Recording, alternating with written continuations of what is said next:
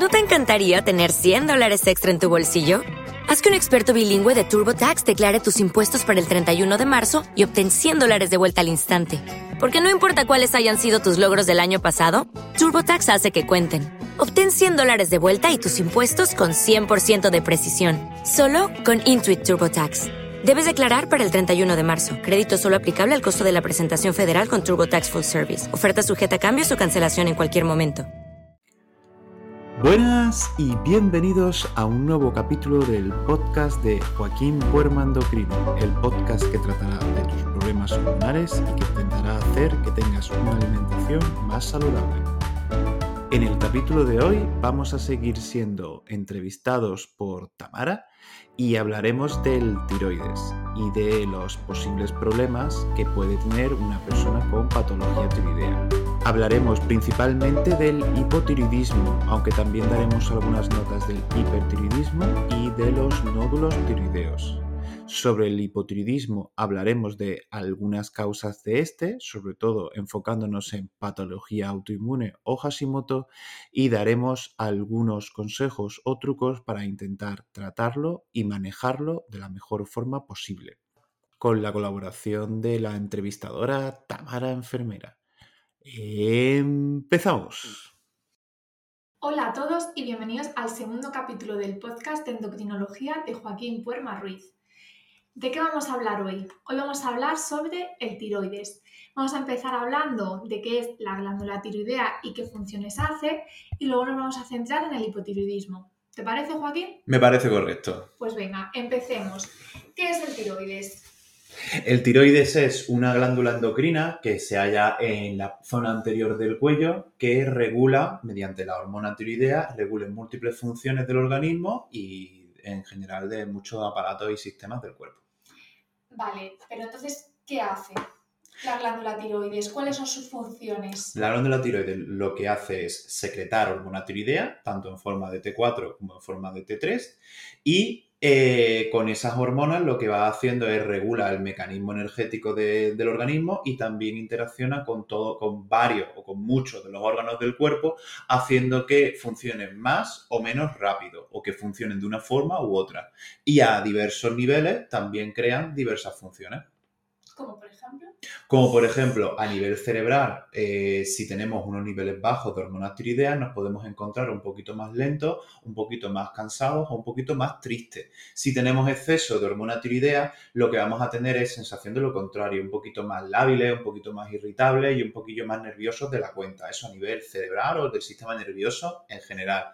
Desde el punto de vista del corazón, unos niveles bajos o en realidad la hormona tiroidea lo que va a hacer es regular la frecuencia del corazón. Si tenemos pocos niveles de hormona tiroidea, va a ir un poquito más lento y si tenemos niveles elevados, puede ir demasiado rápido e incluso podemos notar palpitaciones dentro de nuestro interior. Vale. O sea, bueno, a ver, ya nos estás dando un poco de pistas, entonces, de qué síntomas podemos tener, eh, en función de si tenemos hipo o hipertiroidismo, que creo que te has adelantado ya un poco. Como siempre. Entonces, eh, tú nos estás hablando ya de alteraciones de la glándula tiroidea, ¿no? Entonces, ¿cuáles son las alteraciones que podemos encontrar en la glándula del tiroides? Pues las alteraciones que podemos encontrar en la glándula tiroidea son por su secreción o por su estructura. Por su secreción tendríamos baja secreción o insuficiente secreción de hormona tiroidea para necesidades, que eso se consideraría hipotiroidismo, y secreción elevada de hormona tiroidea, que se consideraría hipertiroidismo. Luego, otra patología diferente de la, glándula tiroidea, pues sería la presencia de nódulos, algunos benignos y en otros casos, los menos, malignos. ¿Qué sería el cáncer de tiroides? ¿Qué sería el cáncer de tiroides? Vale. Eh, bueno, y hemos dicho que nos vamos a centrar en el hipotiroidismo porque hablar de todas las enfermedades creo que es un poco misión imposible para un capítulo, nos tendríamos que tirar aquí toda la mañana. Entonces, bueno, venga, pues centrémonos en el hipotiroidismo, que además creo que es el más prevalente, si no me equivoco. Sí. Eh, entonces, ¿qué es el hipotiroidismo? El hipotiroidismo son las enfermedades o alteraciones que podemos tener de una secreción inadecuada o baja de hormona tiroidea incluso inexistente. Eh, cuando tenemos hipotiroidismo, lo que vamos a notar, vamos a notar que nuestro organismo en general va un poco más lento y un poco más hinchado. Esa era la, regla memotécnica con la que yo trabajé durante el MIR con el hipotiroidismo. Nos hinchamos más y vamos un poquito más lento y quemamos menos energía. ¿Por qué? Porque la hormona tiroidea interacciona con los controles que tenemos dentro de nuestro organismo de, gastar más o menos energía y cuando tenemos poco, nuestro gasto energético basal va a ser menor.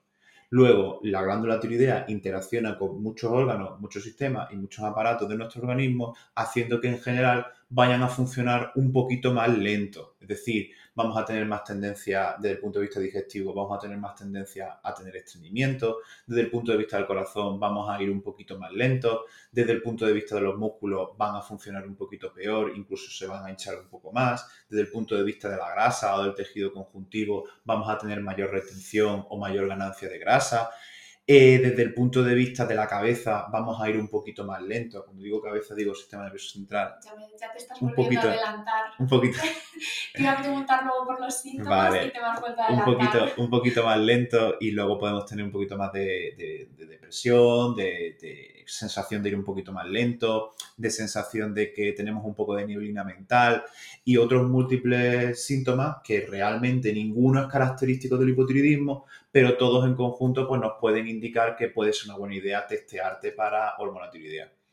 Vale, pero el hipotiroidismo, ¿por qué puede estar causado? Que tú ya te has ido directamente a los síntomas y nos ha faltado comentar por qué. O sea, ¿por qué yo tengo hipotiroidismo y otra persona no? El hipotiroidismo realmente en una persona como tú, en una persona joven, mujer y del primer mundo, pues realmente la causa más frecuente, en el mundo desarrollado, la causa más frecuente va a ser por autoinmunidad que es o que sería un hipotiroidismo de origen autoinmune, también llamado Hashimoto. Pero, perdón que interrumpa, Joaquín, explícanos un poco qué es eso de la autoinmunidad, porque hay mucha gente que nos estará escuchando y eso le sonará así, sistema inmune, pero ¿por qué mi sistema inmune me va a producir hipotiroidismo? ¿Qué tiene que ver una cosa con la otra? El sistema inmune es el sistema que nos defiende tanto de los virus como de las bacterias y que nos defiende de amenazas externas. Ese sistema, en algunos casos, se equivoca y al equivocarse detecta como estructuras propias como enemigas. Entonces, el, no que tenga ojos, sino que interacciona con ciertas señales o con ciertas estructuras y decide que esas estructuras equivalen a un organismo que nos puede hacer daño. Y como eso no quiere que nos haga daño, pues lo ataca, lo inflama y lo intenta destruir. En muchos casos, en algunos casos, se puede llegar a equivocar y puede decidir que una estructura, como por ejemplo la estructura del tiroides o algunas enzimas del tiroides, son estructuras enemigas y va a lanzar anticuerpos para inflamarlo y para destruirlo. Entonces, con esa señal, el tiroides va a empezar a funcionar cada vez menos, cada vez menos, cada vez menos y puede llegar a crear hipotiroidismo. Eso sería una enfermedad autoinmune. El sistema, el sistema inmune nos ataca a nosotros mismos. De ahí viene la palabra auto que nos ataca por error, como bien has dicho. Nos atacaría por error. Vale, que ese es el hipotiroidismo de origen autoinmune, que es la enfermedad de Hashimoto, que importante aclarar que son lo mismo, porque mucha gente se piensa que el hipotiroidismo autoinmune y la enfermedad de Hashimoto son patologías distintas, pero no, son dos formas de llamar a la misma enfermedad. Sí, efectivamente. Vale, y si no es de origen autoinmune, eh, ¿Puede ser por otras causas? Hmm, puede ser. Siempre es por algo... En los países no desarrollados o que no tienen suficiente contenido de yodo, una de las causas del hipotiroidismo puede ser el déficit de yodo. ¿vale? Puede ser tanto de origen congénito como luego de, a lo largo, de, a lo largo de, la, de la vida. Luego, otra causa también bastante frecuente es de origen postquirúrgico, es decir, que una cirugía de tiroides te quite te la quiten y entonces como ya no tienes ese órgano, pues ya no tienes el órgano que fabrica la hormona, entonces tendrías que sustituírtelo.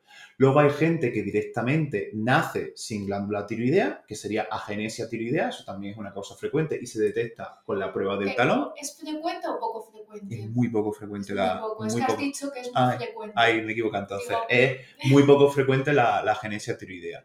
Y luego otra posible causa de hipotiroidismo, entre las muchas que hay, serían post-radioyodo. Hay veces que se necesita radioyodo para tratar algunas enfermedades, como por ejemplo nódulos tóxicos o enfermedad de gripácido, y al dar la dosis de, de radioyodo nunca se calcula del todo bien porque es, un proceso que es difícil, pues se produce un hipotiroidismo por radioyodo. El quemamiento o la apoptosis de esa célula, la destrucción de esa célula, produce que esas células dejen de fabricar hormona tiroidea y se produce un hipotiroidismo posterior. Vale, y una pregunta. ¿El hipotiroidismo puede estar causado por fármacos, por ejemplo, Muchas chicas suelen preguntar, lo he visto mucho en Instagram, eh, sobre hipotiroidismo a raíz de haber tomado anticonceptivos orales o después de haber pasado una infección. O sea, ¿realmente eso es causa o es un hipotiroidismo que podía estar ahí de base, pero que no se había manifestado y eso es como el desencadenante. No quiere decir que lo provoque, pero que lo pueda desencadenar o empeorar. O sea, creo que es importante diferenciar causa de desencadenante.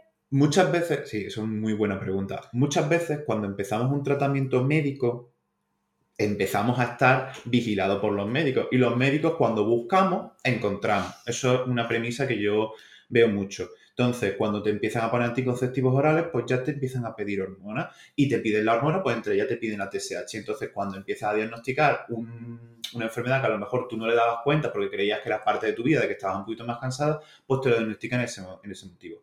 También es verdad que el tratamiento con anticonceptivos orales puede aumentar un poco las necesidades de hormona tiroidea y en una persona que ya esté un poco en función límite de lo normal, por lo, bajo, puede necesitar un poquito más de hormona tiroidea o pueda ya ahí tener ya el hipotiroidismo franco. Luego, otros fármacos o, bueno, otras situaciones como por ejemplo algunas infecciones, pues pasa parecido. Puede ser que te hayas hecho una analítica a raíz de tener una primera infección considerable o hay algunas infecciones virales que posteriormente a eso, tanto infecciones virales como de los virus que hemos tenido de toda la vida de Dios, como los virus, como por ejemplo la infección por COVID, eh, que puedan provocar una reacción exacerbada del sistema autoinmune, que el sistema autoinmune se equivoque y decida que esas estructuras tiroideas pues, formen parte del enemigo. Al formar parte del enemigo, lo atacan y lo inflaman. Vale. Eh, pues creo que las causas más o menos hemos ido tratándolas. De todos modos, pues por otras redes sociales, saben que te pueden preguntar las dudas que les queden después de escucharte, ¿vale? Bueno, antes, más o menos ya nos has ido dando pistas de qué signos y síntomas va a producir el hipotiroidismo. Pero ¿qué te parece? Porque como nos has ido nombrando así como sueltos, tengo por aquí yo tu ebook, tu primer ebook de hipotiroidismo, que me parece súper genial. Entonces, me parece que en tu ebook lo resumías por, eh, por aparatos del cuerpo, sistemas, aparatos, exactamente. Mira, ahí está. míralo aquí con los dibujitos. Mira, para quienes nos vean por YouTube, pueden ver los dibujitos.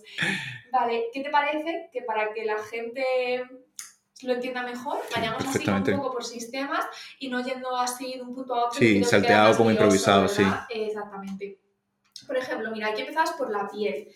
¿Qué se puede notar en la piel? Vale, la piel lo que puede pasar es que debido a que el hipotiroidismo en general tiende a hinchar, pues podemos tener la piel diferente, la piel como más hinchada o más hematosa, incluso a veces puede parecer como piel de naranja. Luego, realmente, respecto a los anejos, que son las estructuras que están cerca de la piel, como las uñas y, el pelo, pues pueden ser un poquito más frágiles y puedan tener una caída de cabello pues, secundaria al hipotiroidismo. Eso es muy típico motivo de consulta, la caída del cabello, que además me parece como bastante complicado solo con caída del cabello saber si es hipotiroidismo, ¿no? Porque la caída del cabello se da en tantísimas enfermedades y alteraciones que hacer solo con ese síntoma diferenciar algo es muy complicado. Es muy complicado, sí.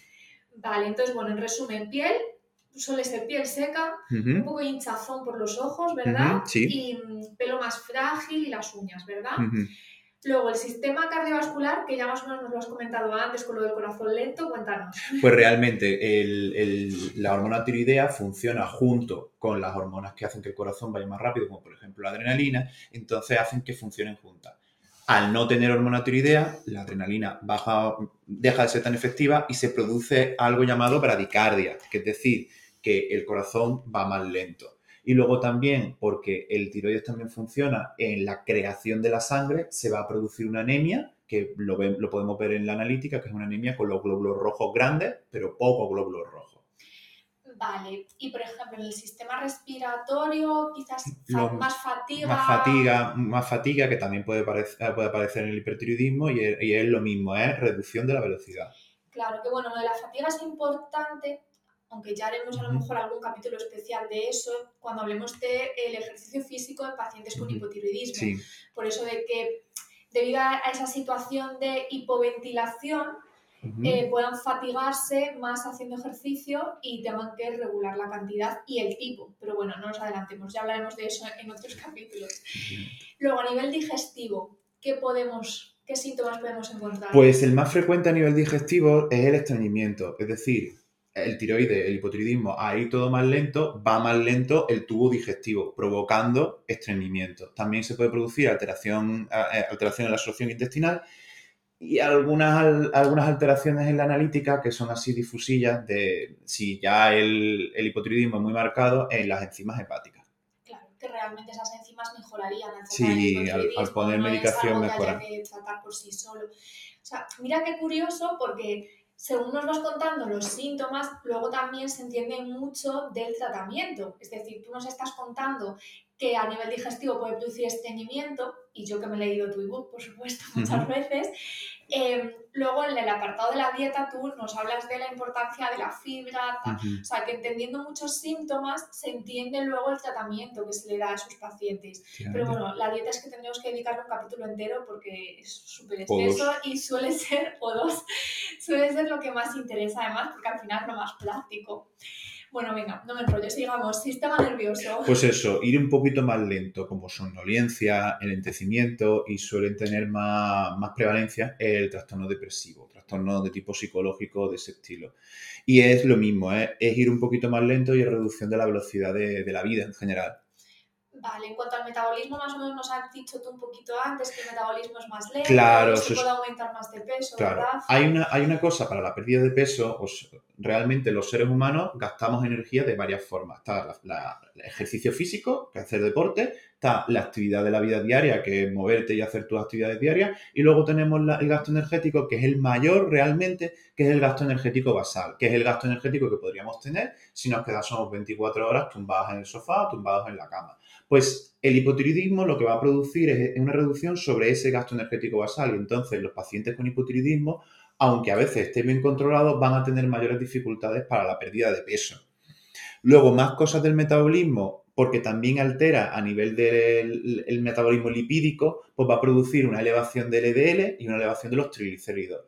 Si tenemos una dislipemia, es decir, los LDL altos y tenemos el hipotiroidismo por controlar, muchas veces no hace falta poner hipolipemiantes, sino simplemente al tratar el hipotiroidismo de una forma u otra, el LDL mejora. Vale. Eh, luego a nivel muscular o a nivel de, pues eso, musculoesquelético en general, ¿qué puede pasar? Pues realmente cuando el hipotiroidismo es muy muy marcado o también cuando es muy sintomatológico puede producir como dolor muscular, como mialgia, ¿vale? Que es el- término médico que utilizamos para el dolor muscular. Y luego es, curioso porque en casos de hipotiroidismo muy muy marcado podemos ver en la analítica elevación de la CPK, que eh, es la misma el mismo valor que podemos tener si tuviésemos muchas agujetas, para que entendamos un poco el, el símil que se puede producir. Y luego también, pues, como todo, el lentecimiento de la musculatura. Vale, y luego algo muy, muy, muy importante, porque creo que cada vez se está dando más voz a esto, el sistema reproductor, ¿cómo afecta el hipotiroidismo a la fertilidad? Vale, pues el, el hipotiroidismo es una de las causas de las cuales las mujeres no vayan a tener la menstruación, es decir, que puede producir amenorrea o también puede producir alteraciones en el ciclo menstrual o, que estas, me- estas menstruaciones sean más dolorosas o más molestas. Luego también en los hombres va a producir disminución de la cantidad y el contenido de- del semen y del número de los espermatozoides. Y estos en general se van a mover peor. Y para ambos sexos se va a producir una disminución de la libido. Es decir, también eso la libido disminuye, como disminuyen muchas de las funciones de la vida en el hipotiroidismo.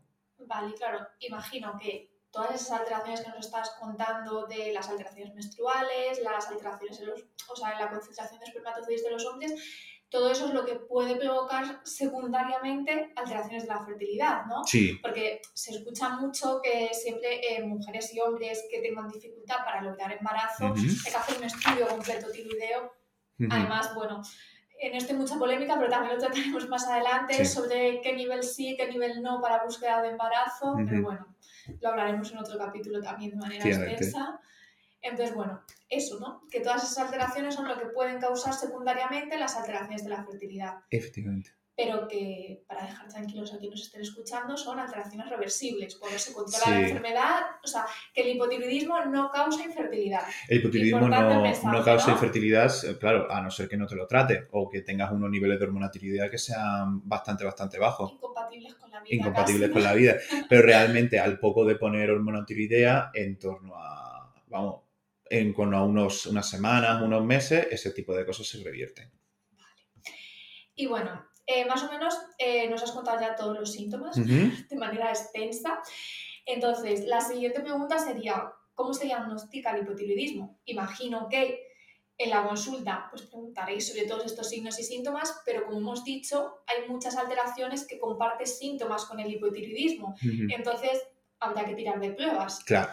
¿Y A ver? A ver, realmente en medicina hay una cosa que se llama signos patognomónicos, es decir, signos que si te los has estudiado bien, sabes que solamente pueden aparecer si tienes esa enfermedad. El hipotiroidismo no tiene ninguno de esos síntomas. Realmente todo lo que yo he contado antes, pues realmente puede ser secundario a muchas, muchas enfermedades o incluso a la vida, a, a causas de la vida, a causas sociofamiliares, a causas del trabajo y ese tipo de, de cosas que no podemos, que Nada, me acabo de dar cuenta que lo que estamos usando para apoyar el libro, tienes ahí una foto tuya que está todo el rato viendo los de YouTube, como si fuera la típica foto de DNI. Lo digas foto de niño muerto. Eh, vale, pues nada, vamos, ya de veremos, este inciso, ya veremos cómo, ya veremos cómo lo, ya veremos cómo lo solucionamos. Venga, Venga. continúa y perdona. Eh, pues realmente eh, lo que tenemos que hacer para diagnosticar, para diagnosticar el, el hipotiroidismo es lo he metido así, aquí, este.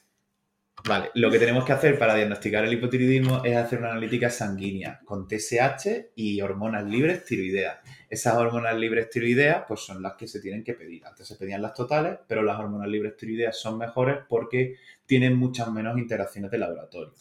Y también, bueno, lo que yo he leído, es que realmente es la, la hormona libre, aunque sea la que menor porcentaje representa, es la que ejerce realmente su función, o sea, que realmente es la que nos informa de cómo está funcionando el tiroides, ¿no? Efectivamente. Vale. Realmente eso, la hormona tiroidea y tenemos que ver eh, cómo están los rangos. Realmente el diagnóstico muchas veces de hipotiroidismo no se hacen con las hormonas tiroideas directamente, sino que se hace con la TSH. La TSH es esa hormona que viene de, una, de otra glándula diferente, que es una glándula que está situada dentro de la cabeza, que se llama hipófisis y que controla la secreción de hormona tiroidea dentro de lo que es el tiroides. Esa TSH, cuando está aumentada, nos indica que hay unos niveles de hormona tiroidea bajos. Entonces, pues debe de aumentar para intentar compensar. Cuando la hipófisis intenta compensar, pero sigue, sigue sin, sigue, la, la tiroides sigue sin responder por inflamación, porque no exista o porque no puede, pues realmente la TSH va a subir, va a subir, va a subir, va a subir, hasta que pongamos algún tratamiento o hasta que la causa del hipotiroidismo sea resuelta. Entonces, nosotros para diagnosticar el hipotiroidismo lo que tenemos que ver es que si tenemos una TSH aumentada por encima de ciertos valores, pues lo consideraríamos hipotiroidismo. Para lo contrario, si la TSH estaría baja, sería hipertiroidismo. Bueno, Si tenemos en hipertiroidismo no nos metamos Efectivamente, para liar, porque otro tema. dediquemos el, el capítulo del hipertiroidismo lo explicamos. Esto puede ser matizable, pero cuando tenemos hormonas libres bajas, ambas, pues podríamos sí que hablar también de lo que es hipotiroidismo también. Tenemos una TSH ligeramente aumentada y una hormona tiroidea baja, pues eso sería sí o sí, sería también hipotiroidismo. Vale, ¿y cuándo pediríamos los anticuerpos? Los anticuerpos, Bueno, expli- explica qué son los Vale. anticuerpos. ¿Qué anticuerpos? los ¿me anticuerpos son, los anticuerpos son esas sustancias que hemos dicho que pueden equivocarse y atacar erróneamente a lo que es nuestro tiroides, y al atacar erróneamente a nuestro tiroides, pues pueden provocar o pueden dar más facilidad de que se produzca hipotiroidismo, en este caso de origen autoinmune. Realmente esos anticuerpos son anti-TPO, anti contra la enzima TPO y antitiroglobulina, contra la proteína principal del tiroides, que es la que acaba transportando restos de yodo y restos de hormona tiroidea. Eso eh, acaba, e- esos anticuerpos habría que pedirlos cuando tenemos sospecha de enfermedad tiroidea o también podemos pedirlo cuando queremos hacer un estudio completo de fertilidad. ¿Y la ecografía?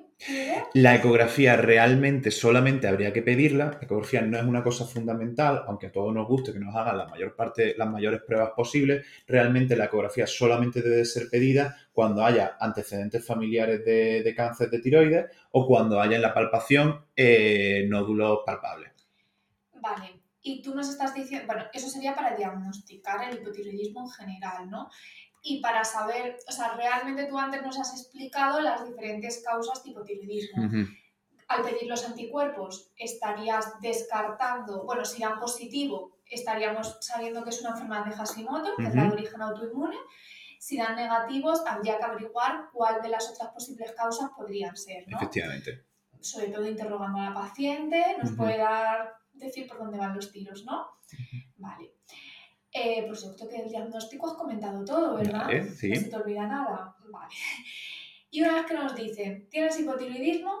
¿Cuál es el tratamiento? Pues el tratamiento muchas veces, si es necesario, sería con, sustitutivo de hormona tiroidea. En este caso lo que nosotros utilizamos eh, sería levotirosina, que es un análogo sintético. Perdona que te interrumpa, porque mucha gente se estará... Bueno, lo hemos comentado antes con el tema de la fertilidad, de ¿y cuándo se pauta utiros? ¿Cuándo no? ¿Cuándo hay que empezar tratamiento? TSH para arriba, TSH para abajo. Como eso también me parece bastante extenso, ¿qué te parece que dediquemos un capítulo entero Vale. a hablar de analítica? En plan, qué valores de TSH se medican, cuáles no, porque también dependerá de los síntomas o no, de la edad. No es lo mismo una persona de 80 años que una de 15. Ujú. Y, y además así aprovechamos ese día de la analítica y hablamos del eutiros, que también tiene así Vale. consideraciones de la especiales. eutirosina, y- Claro, sí, perdón. Eutiros es el nombre comercial, Sí, levotirosina, principio activo. muy bien. No confundir a la gente. Vale, pues continúa y sigues Pues, hablando. de- Entonces, el tratamiento es el eutiros, ya hablaremos de cuándo sí y cuándo no. Claro, el tratamiento sería eutiro, levotirosina, que sería un análogo de la hormona T4, ¿vale? Hemos dicho que el tiroide, an- en el principio de los tiempos, hemos dicho que el tiroide segrega tanto T4 como T3 y realmente nuestro tratamiento actual por la, práctica, clínica habitual es solamente con T4 y luego ya el organismo tiene que convertirlo en T4 y en, bueno, T4 pasarlo a T3. ¿Y el es de por vida? es de por vida, pues eso, pues eso es una muy buena pregunta. Eso también es muy buena pregunta. Realmente, si algunas veces tratamos la causa y si las tratamos lo suficientemente rápido, hay algunos casos, no todos, que podemos reducir la dosis o incluso quitarla del todo. Pero estos son, estos casos no son, no es la norma general. Podemos intentar tratarlos para que simplemente tengan una mayor calidad de vida y muchas veces asociado a ese tratamiento se puede llegar a una solución parcial o total de la causa y la necesidad de eutirox pues se- se reduciría del todo. Claro, o sea, ahí volvemos a lo mismo que depende de la causa. No es lo mismo que el hipotiroidismo esté causado de un déficit de yodo, que igual al corregir los niveles de yodo se corrige el hipotiroidismo y podemos quitar el eutiros. Así es por una enfermedad autoinmune que, por desgracia, aún no sabemos cómo frenar el ataque del sistema inmune. Efectivamente. Tanto el hipotiroidismo como cualquier otras enfermedades, ojalá se inventase. De hecho, Sí. creo que hace, hace un tiempo te lo vi en tu Instagram que alguien te lo preguntaba, en plan, ¿por qué en lugar de medicar no tratamos el sistema inmune? Porque porque, no sabemos cómo- porque no tenemos cómo tratarlo, básicamente. Tenemos- Ojalá. Tenemos, tenemos, y, y yo utilizo en mi práctica habitual, tenemos algunas estrategias que podemos utilizar para modular o en parte paliar la respuesta del sistema autoinmune hacia el tiroides, pero realmente no podemos dar la seguridad de que esos tratamientos vayan a frenar del todo la- el ataque contra la, contra la glándula tiroidea. Y realmente lo podemos intentar, pero eso no podemos dar seguridad. Claro. Por eso que normalmente en enfermedades autoinmunes el eutiros casi siempre va a ser de por vida. Hmm, muchas veces porque pasa de por Es muy vida. complicado poder frenar el ataque del sistema inmune. Se puede reducir, se puede incluso silenciar a temporadas, por Mm, decirlo de alguna sí. manera, pero luego siempre desencadenantes, una infección, Comparto. un parto, tratamientos nuevos, pues que pueden volver a desencadenar la respuesta O el estrés mismo. o el propio estrés, efectivamente. O sea que a nivel autoinmune es más complicado. Nivel- Sí, efectivamente. Lo estamos intentando, estamos viendo cosillas. Yo sigo intentando leer algunos artículos sobre el tema, pero realmente por ahora estamos limitados. Y quien nos diga que lo puede hacer sí o sí en todas las personas, pues realmente o está vendiendo una cosa que es por encima de lo, de lo que él creo que puede ofrecer. Vale. Vale, entonces el tratamiento farmacológico es el eutiros, Ujú. eso queda claro, bueno, la levotirosina, perdón, y, y es que no hay más, levotirosina o levotirosina. Habrá en comprimidos, habrá en formato líquido, pero el principio activo siempre es el mismo, es Por- levotiroxina. Claro, por ahora hay, hay que sería la- el análogo de T4. Sí que es verdad que hay otros compuestos, como por ejemplo podría ser con la T3, pero que todavía no está indicado para todos los casos. Se podría pensar que es una forma mucho más fisiológica la mezcla entre T4 y T3, pero todavía en práctica clínica y en estudios duros, de ensayo clínico duros, de, de evidencia científica con un número alto de pacientes, no se ha demostrado de que sea significativamente mejor. La suplementación o tratamiento con T3 ha demostrado, sí, que en algunos casos puede tener mejoría de la calidad de vida, pero conlleva un aumento de arritmia y conlleva un aumento de, de alteraciones cardíacas y de efectos secundarios muchísimo mayores que la suplementación con T4. Por eso no en todos los casos se pone y más bien son en casos muy seleccionados que hay una patología de déficit de conversión de T4 a T3 que directamente esa enzima no existe o que esa persona no puede hacerla. Bueno, son casos excepcionales. Y luego, aparte del utiros, que lo estabas comentando ahora y con esto ya vamos acabando, Em, ¿Qué más se puede hacer entonces para mejorar el hipotiroidismo? Aparte de me tomé la pastilla y ya está. Importante siempre sí. esa pastilla y todo lo que vas a decir ahora es como complementario. O sea, ejemplo, nos has hablado de suplementación, de dieta, ejercicio, controlar el estrés, ¿no? Pues bueno, sí que es danos alguna pincelada y o sea, como la dieta es súper extensa, la suplementación también, un día podemos dedicar un capítulo entero a eso y además así con ejemplos más prácticos. En, resumida, en resumidas cuentas, aparte de un seguimiento médico con tratamiento médico, podemos intentar optimizar tanto calidad de vida como estado tiroideo con otras medidas adicionales no son medidas muy monásticas ni muy draconianas porque no, no, forma parte de la filosofía con la que yo trabajo, pero realmente sí que hay ciertas cosas, priorizar ciertos alimentos y reducir ciertos alimentos que te puede venir bien. Hay veces que según la pauta podemos intentar hacer unas pautas más o menos antiinflamatorias que podrían ser perfectamente llevadas desde el punto de vista de una dieta mediterránea bien llevada, aunque suene un poco antiguo, acaba siendo así. Luego, del punto de vista de ejercicio físico, hay que saber qué tipo de ejercicio físico realizar. No, no le va a venir bien el ejercicio físico extenuante, tipo caminatas largas o maratones o, correr de larga distancia, que se suele recomendar mucho para la pérdida de peso. Yo creo que en parte por, tradición, por, por, costumbre, pero que no es lo más importante, sino un ejercicio físico más intenso, tipo HIIT o tipo ejercicio de fuerza, que va a ser más positivo para pacientes con hipotiroidismo un manejo de lo que es el ámbito de estrés social y, de, emocional, que eso también ayuda a que el hipotiroidismo esté mejor y más o menos sería eso. Vale. Y la suplementación que has comentado antes, que si te parece la dejamos para un capítulo entero. Hay necesidades de suplementación, pero la suplementación es una cosa que en su propio nombre lo indica, es suplementar, no puede ser la base del tratamiento. Sí que yo a veces utilizo alguna suplementación, pero eso no es lo primero. Lo primero es cumplir la base, que es vida sana, ejercicio y dieta sana que cubra los micronutrientes y si por lo que sea no se cubren esos micronutrientes con esas pautas, pues sí, poner la suplementación, ya sea vitamina D, ya sea omega 3, ya sean otros micronutrientes. Sí, es, efectivamente.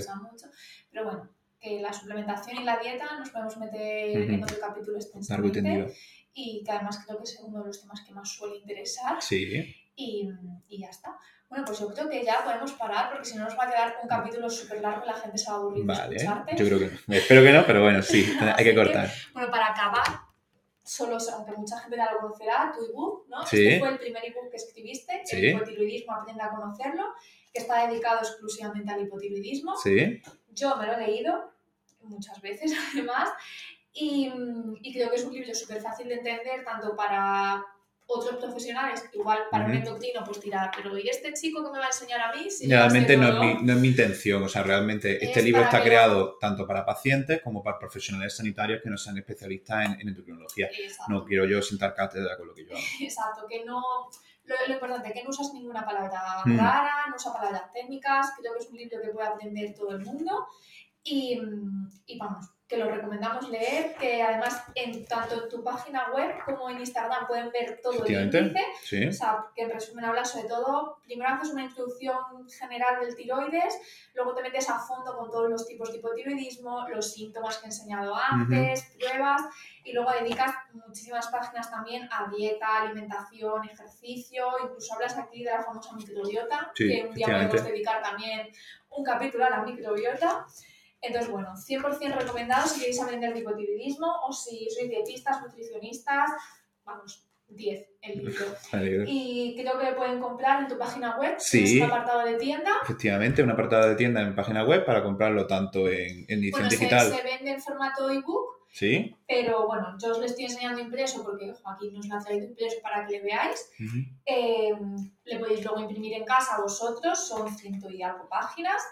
Eh, y si no, pues leer directamente en el ordenador, que además es muy bonito y muy, muy, fácil de leer, ¿vale?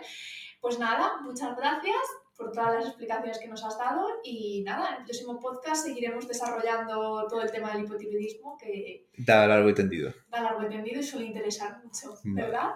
Bueno, pues muchas gracias por escucharnos y buena semana a todos. Venga, un placer y, y hasta la próxima. Y así acaba un episodio más del podcast de Joaquín Puerma Endocrino. Y os agradecemos cualquier comentario, like o sugerencia que podéis dar por vuestros emisores de podcast favoritos que estéis usando ahora mismo y podéis contactar conmigo en nuestras redes sociales arroba doctorpuerma en Instagram, Twitter y ahora también en YouTube y en TikTok. Podéis también visitar mi página web en www.joaquinpuermaendocrino.com para ver más artículos relacionados con la temática o para obtener los libros que hemos hablado al final de este capítulo. Nos vemos en el siguiente episodio y un saludo a todos. ¿No te encantaría tener 100 dólares extra en tu bolsillo? Haz que un experto bilingüe de TurboTax declare tus impuestos para el 31 de marzo y obtén 100 dólares de vuelta al instante. Porque no importa cuáles hayan sido tus logros del año pasado, TurboTax hace que cuenten Obtén 100 dólares de vuelta y tus impuestos con 100% de precisión, solo con Intuit TurboTax. Debes declarar para el 31 de marzo. Crédito solo aplicable al costo de la presentación federal con TurboTax Full Service. Oferta sujeta a cambios o cancelación en cualquier momento.